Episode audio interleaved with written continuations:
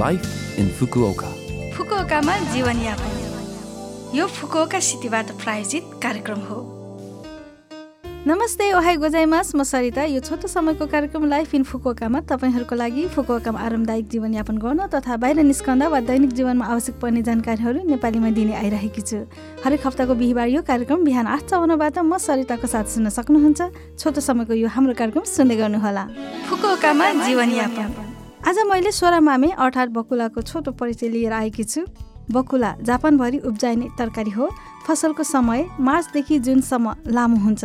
त्यसकारण सिगाचु मामे गोगाचु मामे र नाचु मामे भनेर ठाउँअनुसार नाम पनि फरक छ। रमाइलो छैन त?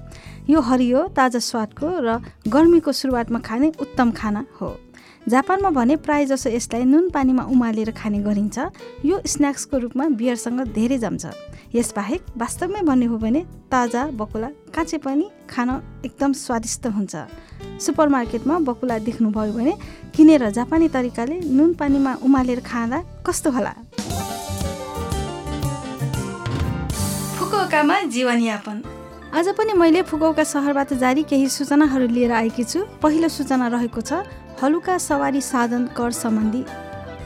मोटरबाइक वा हलुका कार भएकाहरूले अप्रिल एकमा हलुका सवारी साधन कर तिर्नु आवश्यक छ। यदि तपाईँसँग मोटरबाइक वा हलुका कार छ भने हुलाक मार्फत कर तिर्नका लागि सूचना आउन सक्छ अवश्य पनि भित्र हेर्नुहोला। मेको एकतिससम्ममा कोनबिनी बैङ्क वा हुलाक मार्फत तिर्नुहोला।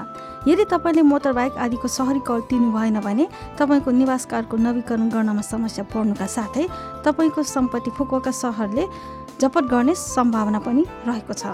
नबुझेको कुरा भएमा वा कर तिर्न गाह्रो भएमा वार्ड अफिसको काउन्टरमा परामर्श लिनुहोला। अठार भाषाहरूमा फोन मार्फत परामर्श लिन सक्नुहुन्छ।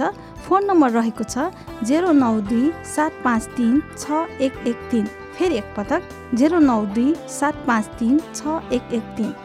यो नम्बरबाट सुरुमा दोभाषी सेन्टरमा फोन लाग्छ त्यसपछि वार्ड अफिसमा सम्पर्क हुनेछ।